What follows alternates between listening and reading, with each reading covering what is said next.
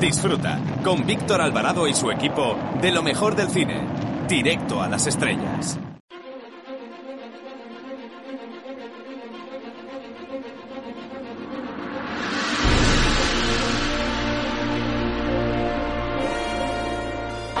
Hola, soy Paspadilla y quiero mandar un saludo, mm, ¿cómo diría? Como un email, directo a las estrellas. Un beso muy fuerte.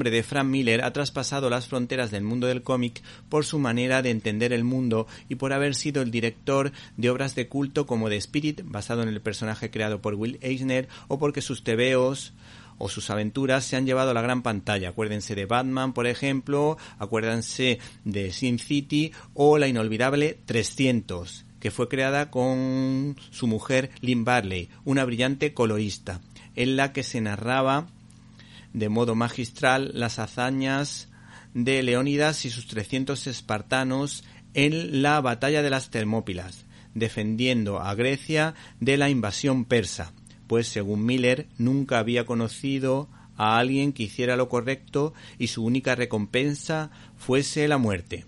El caso es que la editorial Dolmen recoge el excelente trabajo de José Joaquín Rodríguez sobre la figura del polémico Frank Miller a la que las adiciones le han jugado una mala pasada y por sus vínculos con la extrema derecha. Este calificativo al que eh, tampoco hay que darle demasiada importancia cuando los magnates de Facebook y Twitter sí dejan opinar a personajillos de extrema izquierda como el presidente de Venezuela, Maduro.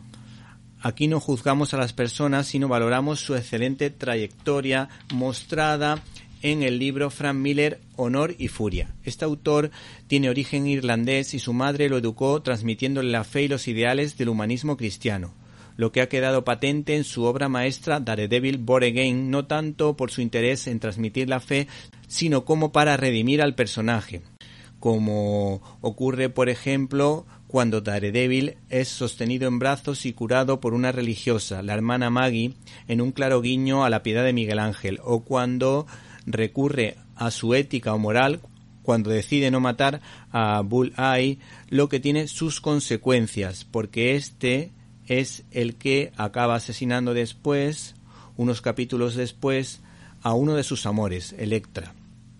Este ejemplar, independientemente de que no te guste algún detalle de la vida de Miller, o en el caso del cine podría ser de Chaplin, es un tipo que refleja en sus tebeos sus principios de disciplina, porque aprendió el oficio gracias a su sacrificio y a su afán de superación, mostrándose leal y gustándole la lealtad, y aprendiendo con humildad del rey de la plasticidad, Neil Adams, que cuadra con el título en cuestión, Frank Miller, Honor y Furia un autor muy llano que encajó perfectamente cuando trabajó con David Mazzucchelli en uno de sus personajes favoritos, Batman. Por otra parte, eh, es interesante saber que para Lobezno este señor se inspiró en Kurosawa mostrando a un Logan, a un hombre que luchaba por dominar su corazón. Este ejemplar permite comprender mejor la obra de Sin City, que yo hasta ahora no llegaba a entender del todo y no entendía precisamente dónde estaba la gracia de la obra en cuestión, aparte, por supuesto, del magnífico juego de luces y sombras, pues es un acertadísimo homenaje a los grandes del género eh, negro, a los grandes autores americanos como Mike Spillane, Hammett o Raymond Chandler. Y pongo un ejemplo. Hay un cómic impactante que se titula Noche de Paz que recomiendo encarecidamente.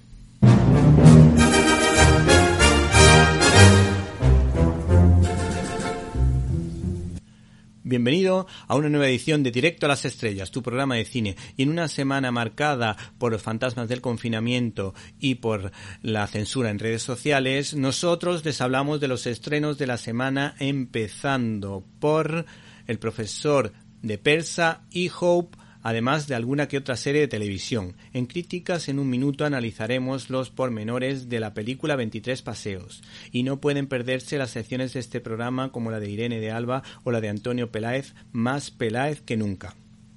Para comentarios, dudas y sugerencias puedes escribirnos a info.cinilibertad.com. Por otra parte, si no nos pudiste escuchar en directo y quieres hacerlo en diferido, puedes hacerlo a través de nuestra página web, nuestro canal de iVox, Cine y Libertad, donde puedes encontrar todos los contenidos relacionados con este programa, así como otras cosillas que quizá te puedan interesar. Así que no te olvides del podcast de iVox, Cine y Libertad. Hemos recibido un correo electrónico de Julio Martínez mm, Huerga en el que nos dice que le ha gustado muchísimo la serie de televisión de la que hablamos la semana pasada. Concretamente, mm, dice que la película de Quick Show, El escándalo de quién quiere ser millonario, merece muchísimo la pena. Así que si quieres darnos tu opinión como este caballero, pues puedes escribirnos a info.cinelibertad.com. Comenzamos.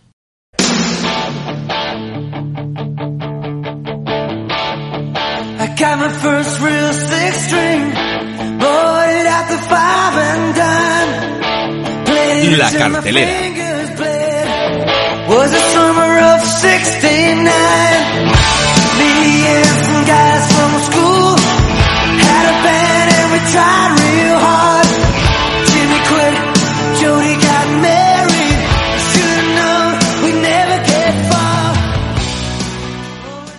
Por fin llega la esperada película El profesor de Persa, una cinta que viene cargada de anécdotas ya que su director, Vadim Perelman, estuvo dos años en la cárcel porque tuvo problemas con la justicia.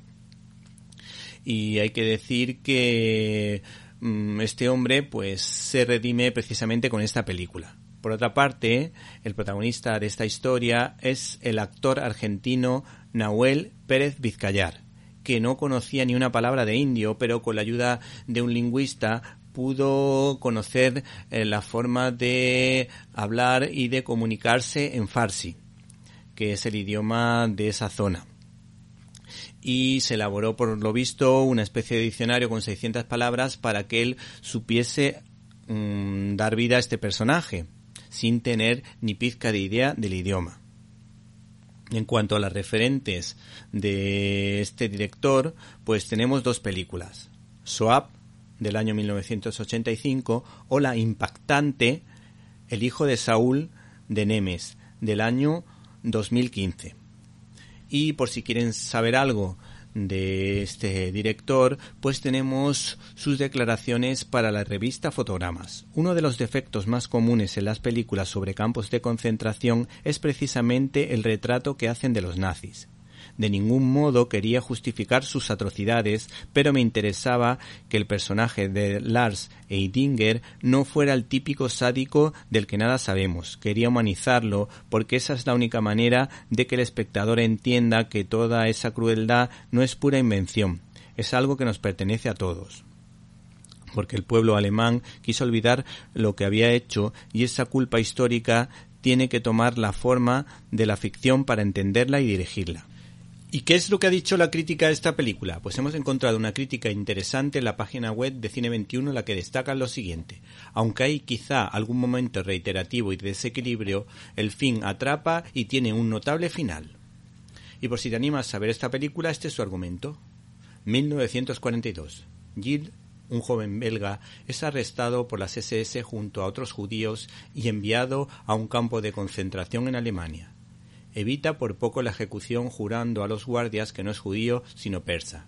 Esta mentira lo salva temporalmente, pero luego a se le asigna una misión aparentemente insostenible, enseñar farsi a Koch, el oficial a cargo de la cocina del campo, que sueña con abrir un restaurante en Irán una vez que termine la guerra.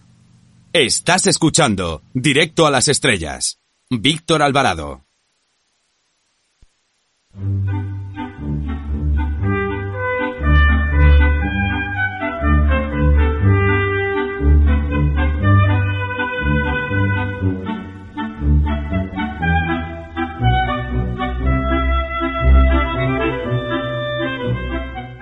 Estás escuchando Directo a las Estrellas. Víctor Alvarado.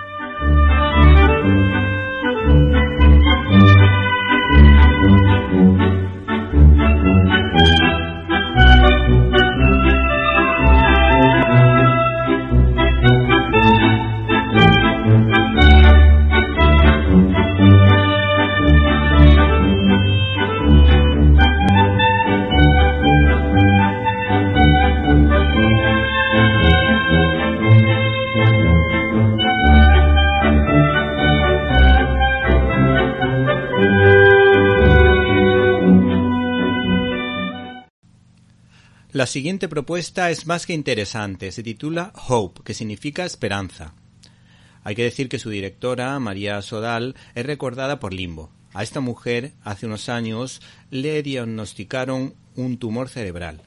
La verdad que pensó que se le acababa el mundo, pero hay que decir que no todo fue como esperaba, fue todo mejor de lo que esperaba, y cuatro años después un productor la llamó para proponerle una historia le dijo que si era capaz de contar lo que le había pasado en una película.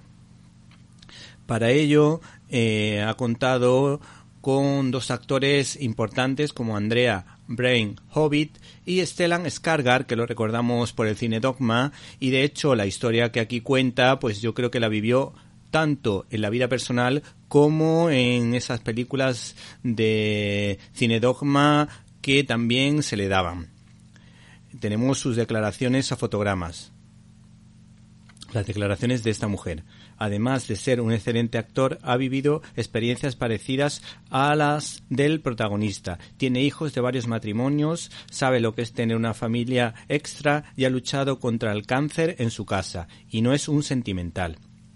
Hay que decir que para la actriz protagonista, la mencionada Andrea Brain Hobbit, pues se hizo un casting bastante potente entre mujeres de 40 a 50 años. Y en palabras de fotogramas, esta película es una historia de redescubrimiento del amor entre ellos a base de ternura y buenas dosis de humor. Y por si te lanzas a ver esta película, yo creo que es interesante que sepas realmente su argumento, porque desde luego esta película no te dejará para nada indiferente. Eh, si te parece, te contamos el argumento de esta coproducción noruega sueca, una coproducción escandinava que cuenta lo siguiente. ¿Qué sucede con el amor cuando a una mujer de mediana edad le pronostican tres meses de vida? Anja y Thomas viven en familia junto a sus hijos biológicos e hijastros, pero durante años la pareja se ha distanciado cuando Anja recibe el diagnóstico de cáncer cerebral terminal el día antes de Navidad, su vida se rompe y pone a prueba el amor desatendido. Arroba Cine es nuestra cuenta de Twitter.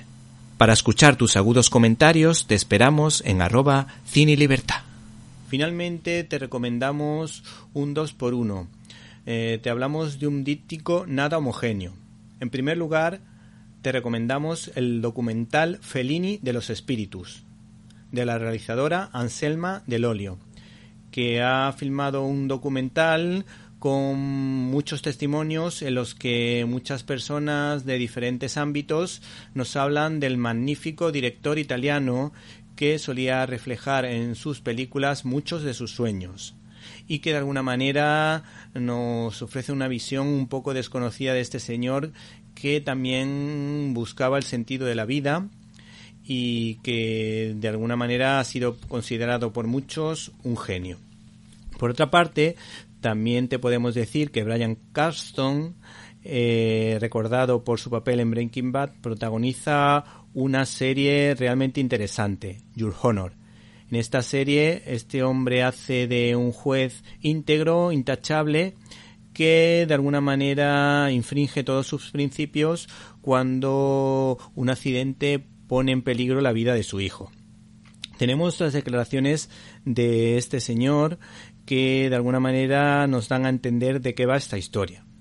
El motor de esta serie es que plantea la siguiente pregunta. ¿Qué haría yo en su lugar? Eso es lo que te remueve del personaje y la trama. Presenta un escenario muy verosímil como la peor pesadilla de un padre. Seguramente no tengas que verte nunca en esa situación. Y espero que yo tampoco. Pero si ocurriera y tuvieras que tomar una decisión para salvar la vida de tu hijo, lo harías. Claro que lo harías. Esto es lo que va a tratar de explicarse en esta esperada serie, que repetimos el nombre, se titula Your Honor. Abrimos nuestro canal habitual de comunicación invitándoles a que entren en Facebook con el nombre Víctor Alvarado, guion directo a las estrellas. Esperamos su comentario. Arroba Cine Libertad es nuestra cuenta de Twitter. Para escuchar tus agudos comentarios te esperamos en arroba Cine Libertad.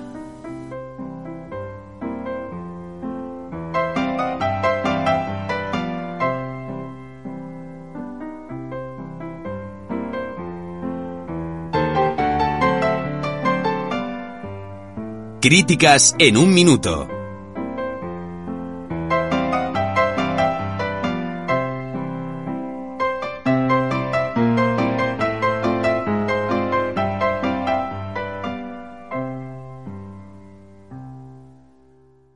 En tiempos del COVID, el cine británico está siendo uno de los pocos pilares que están manteniendo viva la llama de la pantalla grande. En esta ocasión les hablamos de una historia de amor otoñal titulada 23 paseos. Paul Morrison es su director y guionista. A este hombre lo recordamos por varias películas como Solomon y Gaenor o Sin Límites, donde se hablaba de Dalí, Lorca y Buñuel. Acuérdense ustedes de ese famoso encuentro que ha sido objeto de tertulias culturales. Hay que decir que este hombre, a pesar de la edad que tiene, muestra una grandísima energía porque tiene varios proyectos en mente. Quizá el más interesante de todos es una road movie por la Rusia soviética, que rememora un viaje que este señor hizo en 1964 cuando era estudiante. ¿Y qué es lo que cuenta esta historia de amor otoñal? Que como hemos dicho se titula 23 paseos. Pues hay que decir que tenemos las declaraciones de su director. Quería hacer una película sobre mi generación mostrar que nos hacemos mayores, pero todavía queda espacio para la alegría, la intimidad, el amor y que lo necesitamos. La soledad no es una condición de la vejez, sino de la sociedad en la que vivimos. Busca una historia muy real y lo cierto es que cuando te haces mayor ocurren cosas difíciles. El sistema maneja algunos asuntos bien, pero no todos cuando se trata de cuidar a los mayores. Quería decirlo porque tengo conciencia social. No solo hago cine. En el Reino Unido está emocionando al público precisamente por eso. ¿Y qué es lo que ha dicho la crítica de esta película? Pues hemos encontrado una crítica interesante en la página web de Cine 21 en la que destaca lo siguiente. Ambientada en el norte de Londres, la relación entre los protagonistas desprende mucha ternura. Tiene, lógicamente, mucha relevancia los paseos largos por el bosque, por el parque, momentos de conversaciones sencillas, de adentrarse en el mundo del otro. Los catalizadores serán los perros, cuyo amor y cercanía, por otra parte, de sus dueños es el sello identificativo, lo cual habla también de la necesidad del ser humano de estar siempre acompañado, en cualquier lugar y en cualquier edad. Y por si te animas a ver esta película, esta es la historia de Dave y Fern. Son dos desconocidos de cierta edad que han sufrido por circunstancias de la vida. Se conocen mientras sacan a sus perros, y durante un total de 23 paseos florece un romance entre los dos, pero ni Dave ni Fern han sido del todo honestos el uno con el otro, y su futuro puede verse comprometido por los secretos que se han guardado pesar de la veteranía de este director, Paul Morrison, lo reconozco, no sabía demasiado de este guionista y director, pero me ha sorprendido en este melodrama otoñal que plantea una historia de amor y amistad de un prejubilado y una persona a la que le quedan pocos años para retirarse. El cineasta acierta al elegir dos buenos actores no muy muy conocidos, pero sí importantes, porque el protagonista, Dave Jones, eh, participó en una película de Ken Loach que se llamaba Yo, Daniel Blake. También a la actriz protagonista pues la recordamos por ser una mujer mm, que lo hace realmente bien. Su nombre, eso sí, seguro que no les suena, Alison Stedman. El caso es que consigue que te introduzcas en la piel de los personajes, pues todo no es tan fácil como parece, pues el dolor ha hecho mella en sus vidas, acompañado de ciertas dosis de una fotografía paisajística de alto nivel. Este largometraje toca todos los temas propios de la edad, pero más bien en profundidad y con cierta delicadeza y ternura, como el problema de la soledad acentuado en ese país tan peculiar como es Gran Bretaña. El cariño hacia las mascotas aparece como terapia o apoyo a ese vacío. Estamos, por otra parte, ante un relato cinematográfico de segundas oportunidades, que nos puede ayudar a reflexionar sobre el valor de las promesas matrimoniales y de la fidelidad. Finalmente, abre el debate sobre la necesidad de la fe y el apoyo que supone Dios cuando afrontamos enfermedades durísimas como en este caso la del Alzheimer.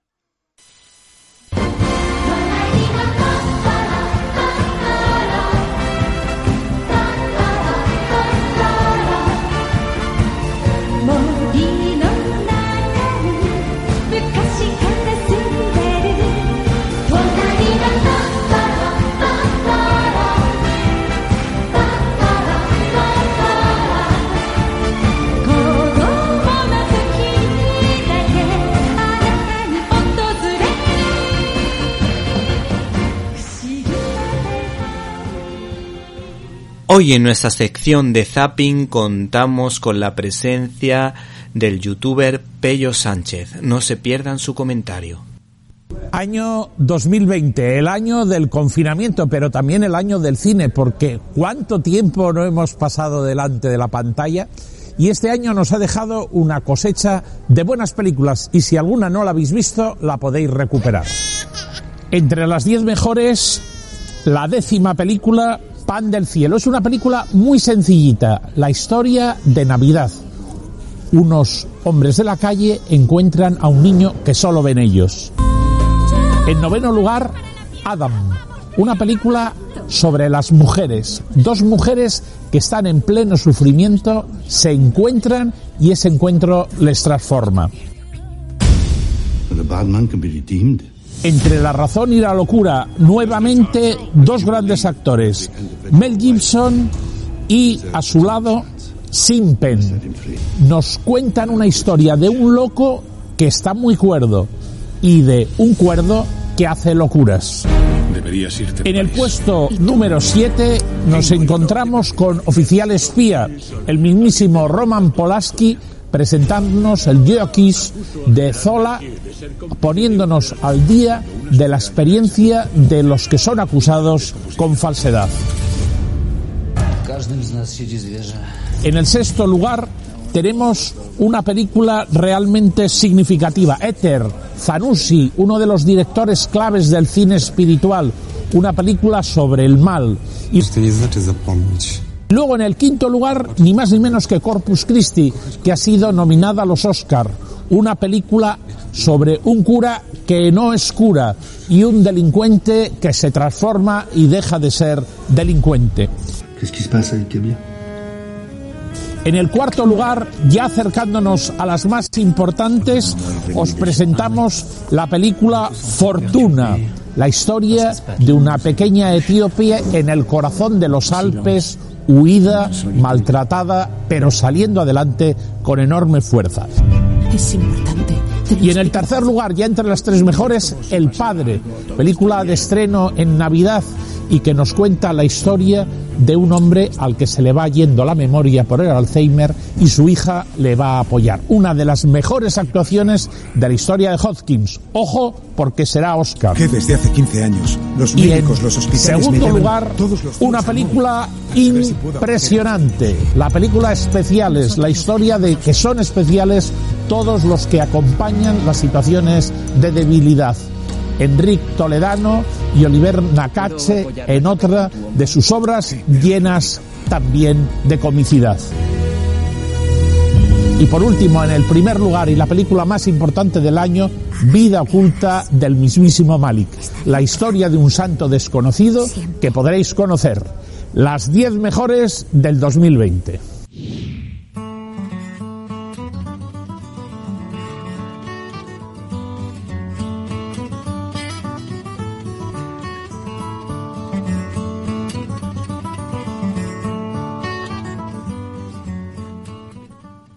Después de este tiempo de pandemia donde hemos estado obligados a seguir confinados, ahora nos ponemos en marcha nuevamente cuando se abren las salas de cine. Y comenzamos con la Semana del Cine Espiritual, 17 ediciones ya.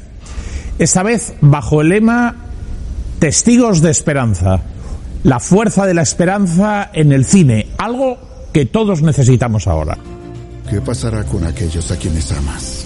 Para los niños, la primera película que elegimos, El progreso del peregrino. Un niño con unos acompañantes va a realizar un peregrinar.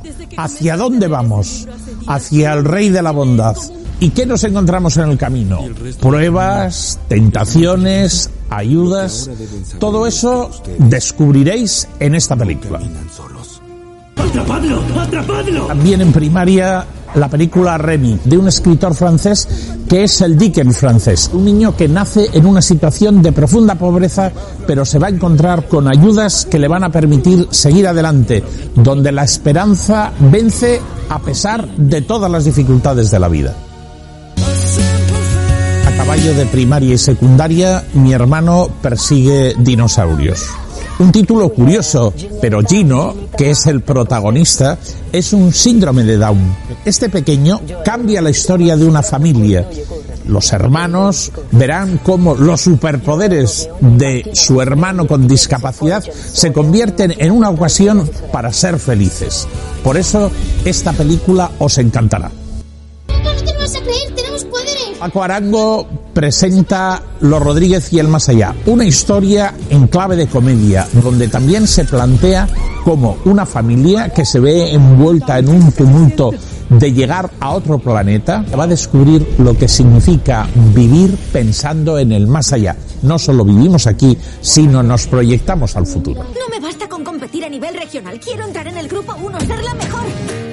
Os presentamos una película de superación. Se trata de Corre como una chica. La historia de una joven que, ayudada por su hermano que tiene síndrome de Down, su verdadero entrenador, será capaz de vencer todas las dificultades, saltar todos los obstáculos y llegar al final de la carrera.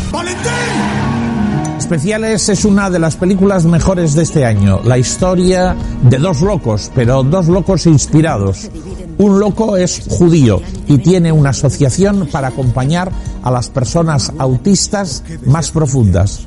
El otro loco es musulmán y tiene una entidad donde jóvenes en situación de riesgo se ponen a ayudar a personas con discapacidad. Los dos se juntan y esto da de sí a una historia que nos va a encantar porque puede ser nuestra propia historia. Os la recomendamos. Uno ¿Pero cómo para todos. Las mesas, Un profesor se incorpora al aula, pero allí se encuentra con un conflicto. Un alumno con cáncer se tiene que sentar nuevamente en su pupitre, pero se encuentra con una realidad. Era un abusador y los compañeros no quieren que vuelva al aula. Un proceso donde el perdón se hace posible y donde siempre hay una oportunidad para las personas y donde incluso los más pequeños tienen que aprender a perdonar y a perdonarse. Y esto es lo que aprendemos en este relato para la esperanza que os recomendamos. Maestros, profesores, educadores, responsables de pastoral de los centros educativos, invitad a los jóvenes al cine. No estamos apestados, necesitamos tener imágenes que nos devuelvan la esperanza. Realmente la Semana del Cine Espiritual os puede ayudar.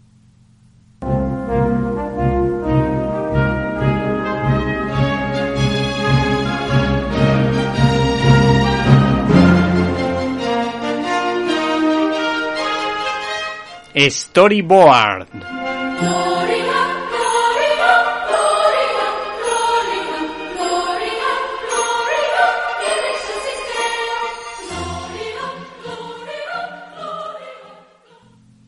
Los niños de los 80 que empezamos a amar a los superhéroes gracias a las series de televisión como Spider-Man, Spider-Woman, Hulk, Los Cuatro Fantásticos y la saga cinematográfica de Superman, fuimos víctimas de una campaña publicitaria de Mattel barra Marvel para vender figuritas de superhéroes y coleccionarlas. Yo tenía del lado del bien a Spider-Man y Daredevil, y del lado de las tinieblas a Magneto, el Doctor Doom o el Barón Zemo. De hecho, el ejemplar que hoy les presentamos Secret Wars 2 es una especie de secuela de la utilizada eh, por la mencionada campaña de merchandising que desde luego nos sirvió para que nos hiciésemos amigos de muchos niños y disfrutásemos con compañeros del cole de estas aventuras de hecho, yo creo que casi todos los niños de esa época, o por lo menos un grupo de ellos, pudimos disfrutar de casi todos los personajes, porque los compartíamos y jugábamos juntos.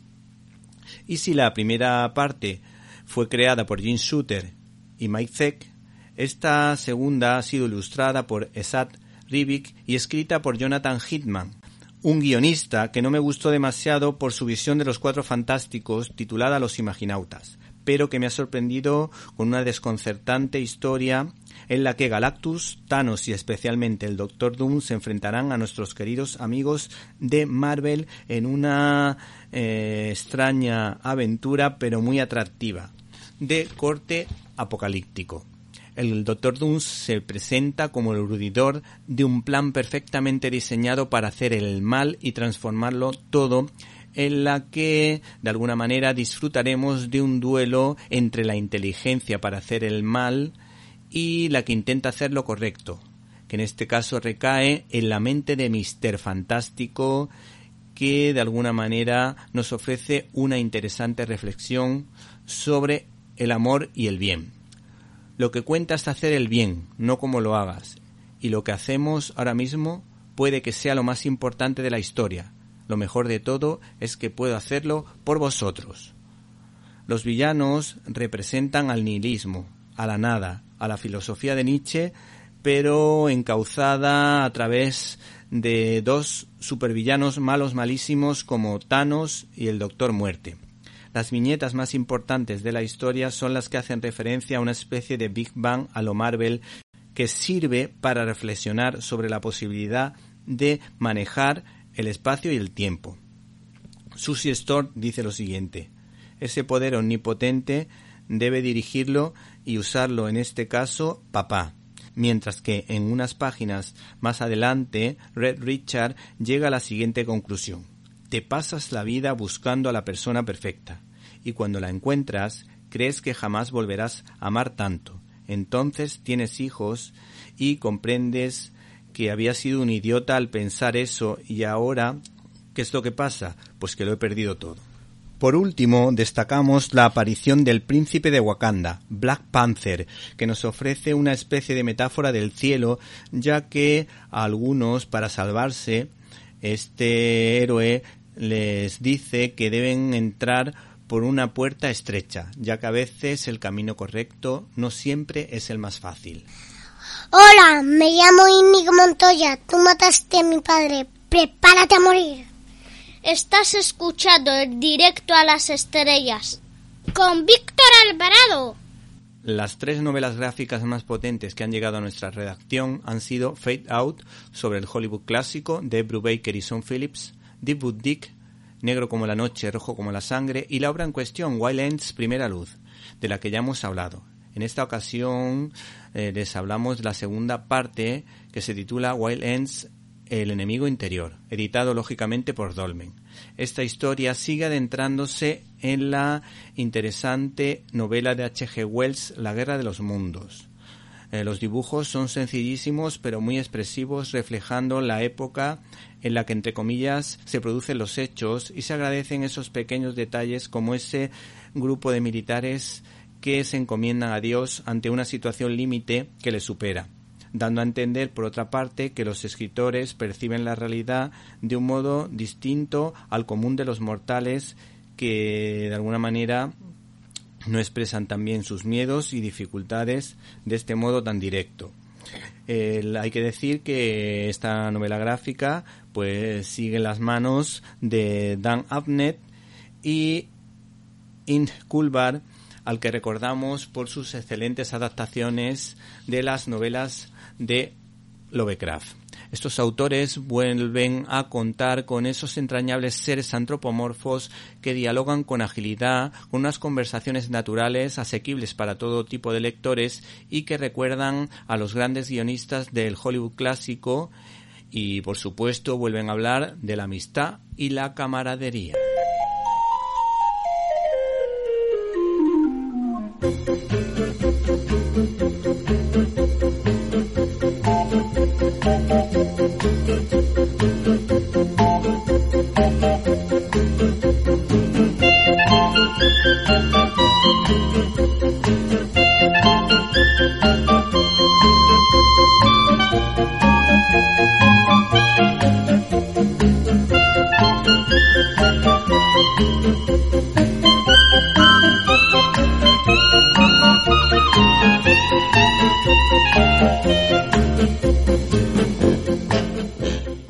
Estás escuchando Directo a las Estrellas. Víctor Alvarado. En nuestra sección Los niños y los cuentos, hoy les hablamos de una joya literaria de impedimenta. Se titula Atticus, el chico difícil, que indudablemente hace referencia a la novela de Harper Lee Matar a un ruiseñor, que tuvo una magnífica adaptación cinematográfica protagonizada por Gregory Peck. La obra en cuestión ha sido ilustrada por Julia Sardá y escrita por Michael Sussman.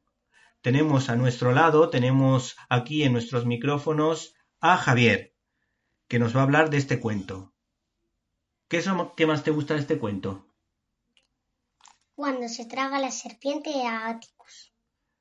¿Y qué es lo que pasaba con sus padres? Que no, no se creían que lo de la serpiente. ¿Y qué pasa cuando los papás estamos entretenidos viendo la tele, jugando con el móvil? ¿Qué es lo que pasa? ¿De que no nos damos cuenta? De lo que está pasando. Claro, y a veces nos perdemos momentos bonitos para vivir con nuestros hijos. ¿Tú cómo te lo pasaste leyendo este cuento conmigo la primera vez que lo leímos? Bien. ¿Y cuál es el momento más divertido de toda la historia? Cuando le dicen que se olvide eso. ¿Y al final los padres se dan cuenta de que el niño dice la verdad o piensan que todo es fantasía? No, no se dan cuenta, ¿no? Bueno, yo voy a abrir la página así al azar por un sitio y tú lees un trocito de la historia y con esto terminamos.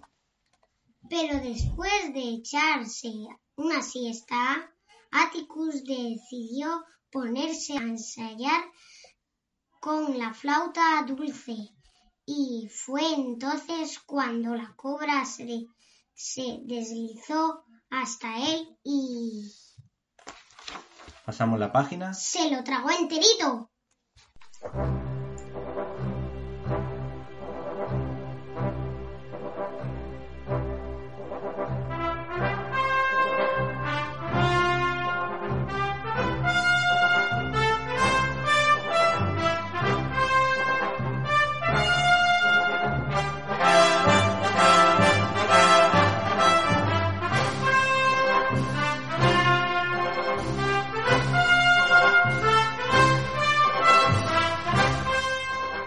Classic Manía.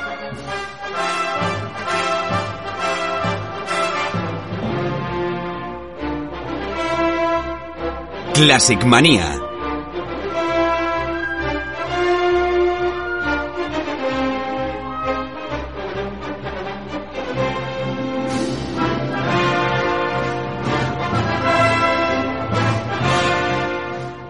Estás escuchando Directo a las Estrellas. Víctor Alvarado. Hola Irene, ¿cómo estás? Hola Víctor, yo muy bien, ¿y tú qué tal? Yo estoy bien, pero ¿tú qué haces con una pancarta pacifista si hoy vamos a hablar de una película bélica? Pues ya ves, yo siempre llevando la contraria, hoy vamos a hablar de Senderos de Gloria.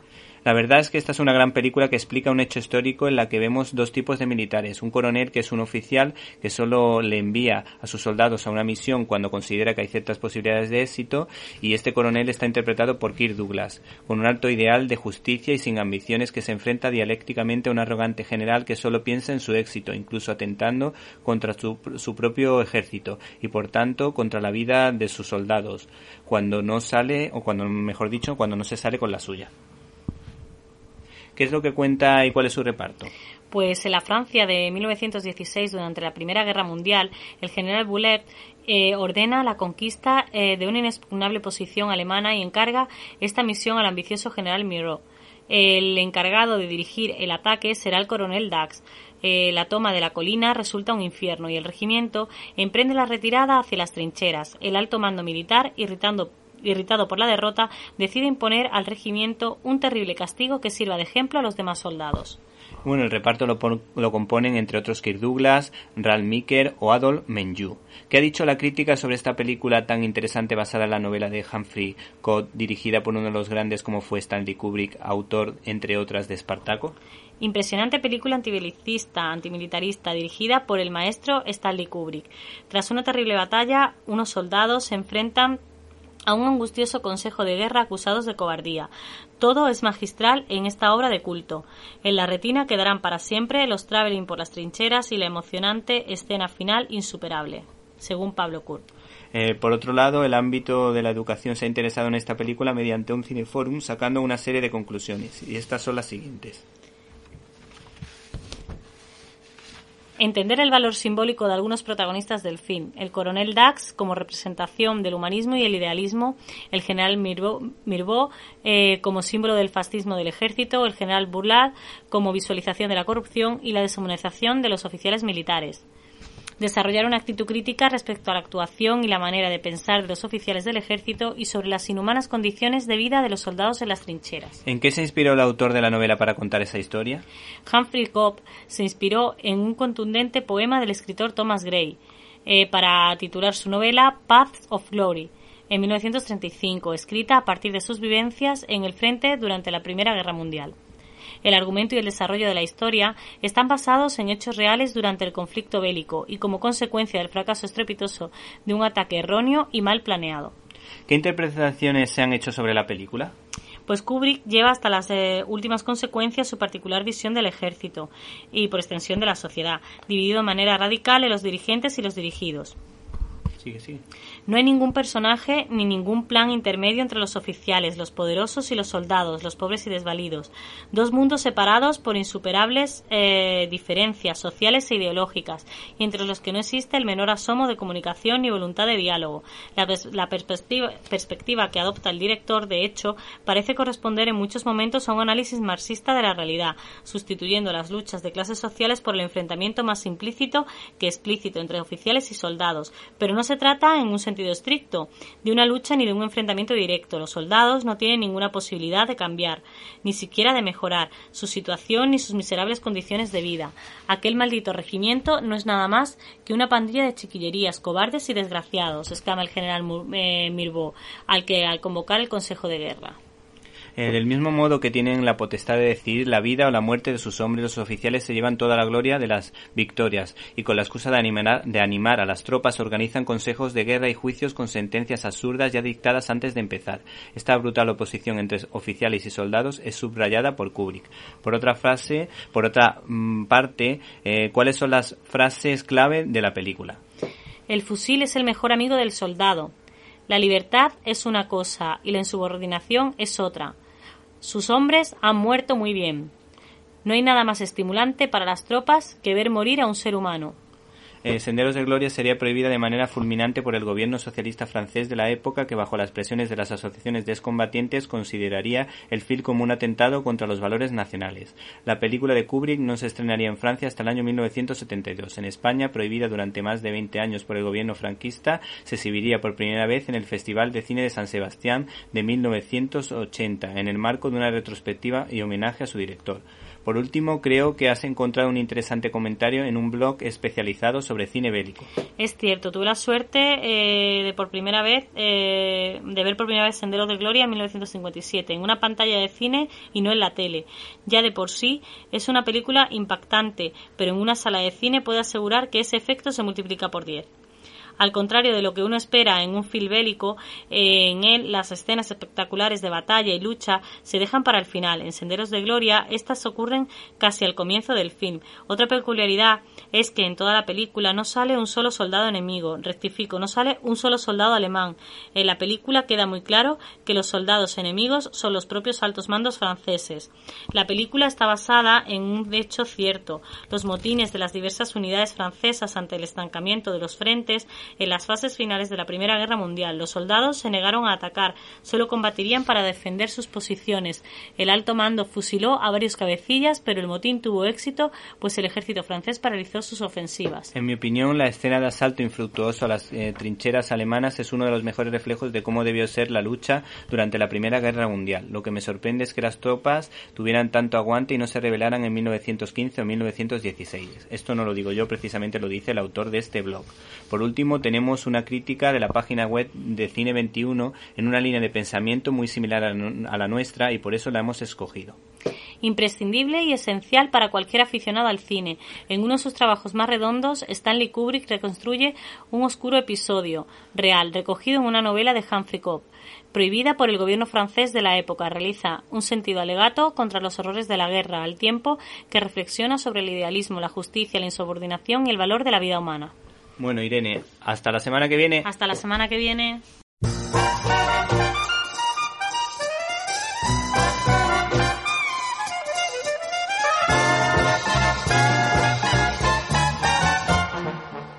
What good is sitting alone in your room? Come hear the music play. Life is a cabaret, old chum. Come to the cabaret. Put down the knitting, the book and the broom. It's time for a holiday. Life is a cabaret, old chum. Come to the cabaret. Come taste the wine. Come hear the band. Come blow your horn. Start celebrating. This way, your table's waiting. What good's omitting some prophet of doom to wipe every smile away? Life is a cabaret, old chum. So come to the cabaret. I used to have this girlfriend known as Elsie, with whom I shared four sordid rooms in Chelsea. She wasn't what you'd call a blushing flower. As a matter of fact, she rented by the hour. The day she died, the neighbors came to snicker. Well, that's what comes from too much pills and liquor. But when I saw her laid out like a queen, she was the happiest corpse I'd ever seen. I think of Elsie to this very day. I remember how she turned to me and said, What good is sitting all alone in your room? Come, hear the music play. Life is a cabaret, old chum. Come to the cabaret. And as for me, and as for me, I made my mind up back in Chelsea when I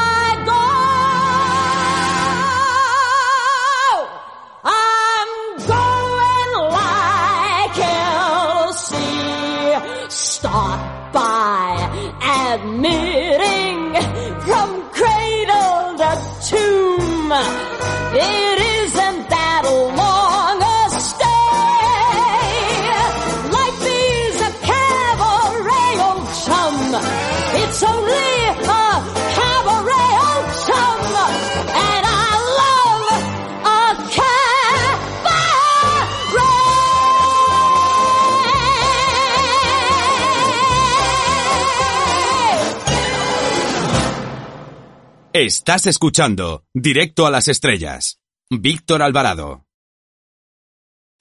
Ahora si les parece conectamos con el planeta Radiocine para ver qué nos tiene preparado nuestro compañero, nuestra antena de plata, nuestro gran sabio del cine. Hola Antonio Peláez con Z, ¿estás por ahí? Qué fuerte me parece.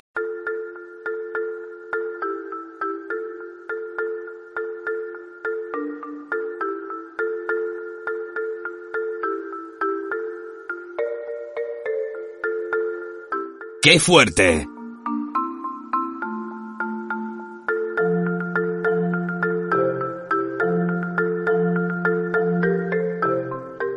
El cine, claro que sí. ¿Cómo nos gusta el cine? Pues ¿cómo nos va a gustar el cine si estáis escuchando Directo a las Estrellas? Muy bien hecho. Directo a las Estrellas que escucharlo no solo una vez a la semana, sino hasta varias veces para quedarse bien con toda la esencia, con todo lo que nos cuenta Víctor Alvarado. Víctor, te queremos más. Te queremos más que, a ti mismo. Eh, bueno, como comparación podría ser mejor, pero lo que podría ser mejor es la lista de nominados de este año. Las cosas como son. Entonces, sí, vamos a ver. El propio eh, Joe Biden ha empezado su mandato en Estados Unidos diciendo una oración pues por las personas caídas por el coronavirus, pues nosotros imagino que cada uno de vosotros en vuestra casa haréis una oración por todos los fallecidos, pero vamos a hacer una reflexión. Como Joe, que ha empezado reflexionando. Bien, vamos bien porque Donald reflexionaba poco. Eh, silencio, calma, vamos a pensar. ¿Cómo viene el cine español? ¿O el cine español realmente está pensando que existen las plataformas? No los zapatos de plataformas, sino las plataformas. Mm, a lo mejor es que nos traen el dinero de fuera y lo que nos interesa también son los que están aquí dentro. Mm, mm. En fin, vamos a por la temporada de premios porque la cosa viene bastante cargadita, pero toda en una misma dirección. En una dirección, por así decirlo, infantil. Bien, nos encontramos con los premios Forqué. Oye, pues eh, son siempre unos premios interesantes. Yo la verdad que los Forqué siempre me lo he pasado bien, pero este año encima han incorporado series y además han premiado Antidisturbios. Buah, Antidisturbios, menuda pedazo serie. El el actor de antidisturbios, que si sabéis cómo pronunciarlo, yo sé decir a Pichapón Satacul, pero ya el nombre de este señor me resulta un poco difícil, pero vamos, que también, el Cachacurian parece casi, ¿no? Como el de la música. Bueno, pues eso, Elena Irureta por Patria también estupendo. Pero dejemos de hablar de lo de las series, Antonio. Vamos a ver, parece que estás hablando solamente de series. Pero es que son series que nos gustan, ¿a que sí, Víctor? Claro que sí, ¿a que sí? Queridos espectadores, pues claro que sí. Pero lo importante, por ejemplo, estaría en que Rodrigo Sorogoyen, que se llevó el premio la mejor serie por antidisturbios, mm, dijo, permíteme una cosa, que se apoye, que se dé más dinero para el cine, que se apoye más al cine. Y necesitamos, insisto, necesitamos que se apoye más al cine y también que se apoye mejor. ¿Por qué necesitamos más cine? Porque necesitamos un cine más variado. Y aquí a eso mm, sí que vamos a dar un poquito de regaño porque es que la cosa de verdad eh, hay que conseguir una auténtica variedad y no solo la que interesa a unas determinadas personas. Mm, mm, mm, pues por ahí vamos. Y los Forqué siempre nos dan pistas, aunque son los premios de los productores. Recordad que productores hay pocos, lo que hay es más actores, pero como los premios de los doctores son siempre después de los Goya, pues no nos dan pistas para saber cómo pueden ir los Goya. En cualquier caso, la película que va a ganar este año, vamos, me juego todas las cenas que queráis. Al final voy a terminar haciendo dieta, no sé. Pero las niñas, las niñas de Pilar Palomero, mira que Pilar Palomero pues hacía algún corto así que bueno, pudiera estar bien, pudiera no, pero las niñas de Pilar Palomero va a ser una de las grandes ganadoras. ¿Qué es lo que sucede? Pues que en esta película tenemos a una actriz que ya tiene dos Goya, como Natalia de Molina, y entonces empezará el mito de los tres Goya. ¿Mm? Bien, los tres Goya. ¿Quién tiene tres Goyas hasta ahora? Laia Marul. ¿Qué pasó con Laia Marul? No sé. ¿Quién tiene tres Goyas también? Candela Peña. Y pensaréis, pero ¿cómo es que Candela Peña tiene tres Goya? Bueno, eso me pregunto yo. Se puede llevar un cuarto, ¿eh? que está también por la boda de Rosa. Mm, ¿Cómo ha llegado Natalia Molina a tener tres Goya? No lo sé. Laia Marula es una actriz estupenda, ha dosificado mucho sus actuaciones y Natalia Molina también es una actriz estupenda. Y Candela Peña es un personaje peculiar. Pues ahí, ahí va un poco más o menos el cine este año, que seguramente estarán repartidos los premios, pero que no, lo que quiero decir es que no nos saque un poco de nuestras casillas, ahora que vuelve Iker Casillas, que no nos saque de nuestra idea eso de que Adu ha tenido muchos premios, muchos premios, muchas nominaciones.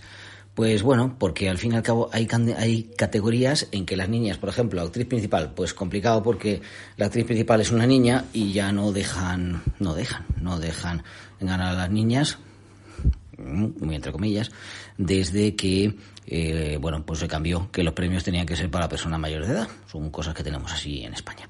Eh, luego, mm, efectos especiales. ¿Creéis que efectos especiales se lo va a llevar la niña? Pues no, pues Adu. Todos los de producción y los de, digamos, gran película de que viene a ser eh, industria, pues los puede estar elegible y se puede llevar.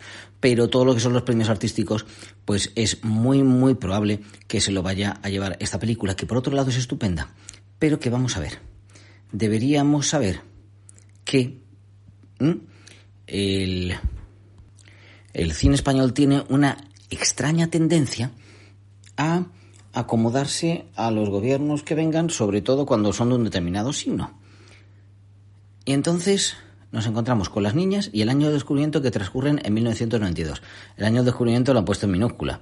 Habla del quinto centenario, pero es cuando descubrimos, oh, que esto no es lo que nos habían dicho, oh, que hay una rebelión social. A ver, que como película está muy bien hecha, que es una cosa que Luis López Carrasco se ha dejado la vida, pero el mensaje político es claro.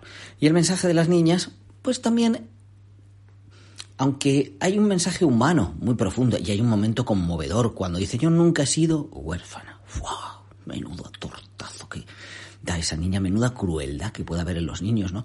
Muy natural, muy bien hecha, vale. Pero ¿a qué viene bien? A determinados sectores que hay una película en la que se presenten los colegios de monjas como una cosa que no es precisamente interesante. Pues claro que les viene bien.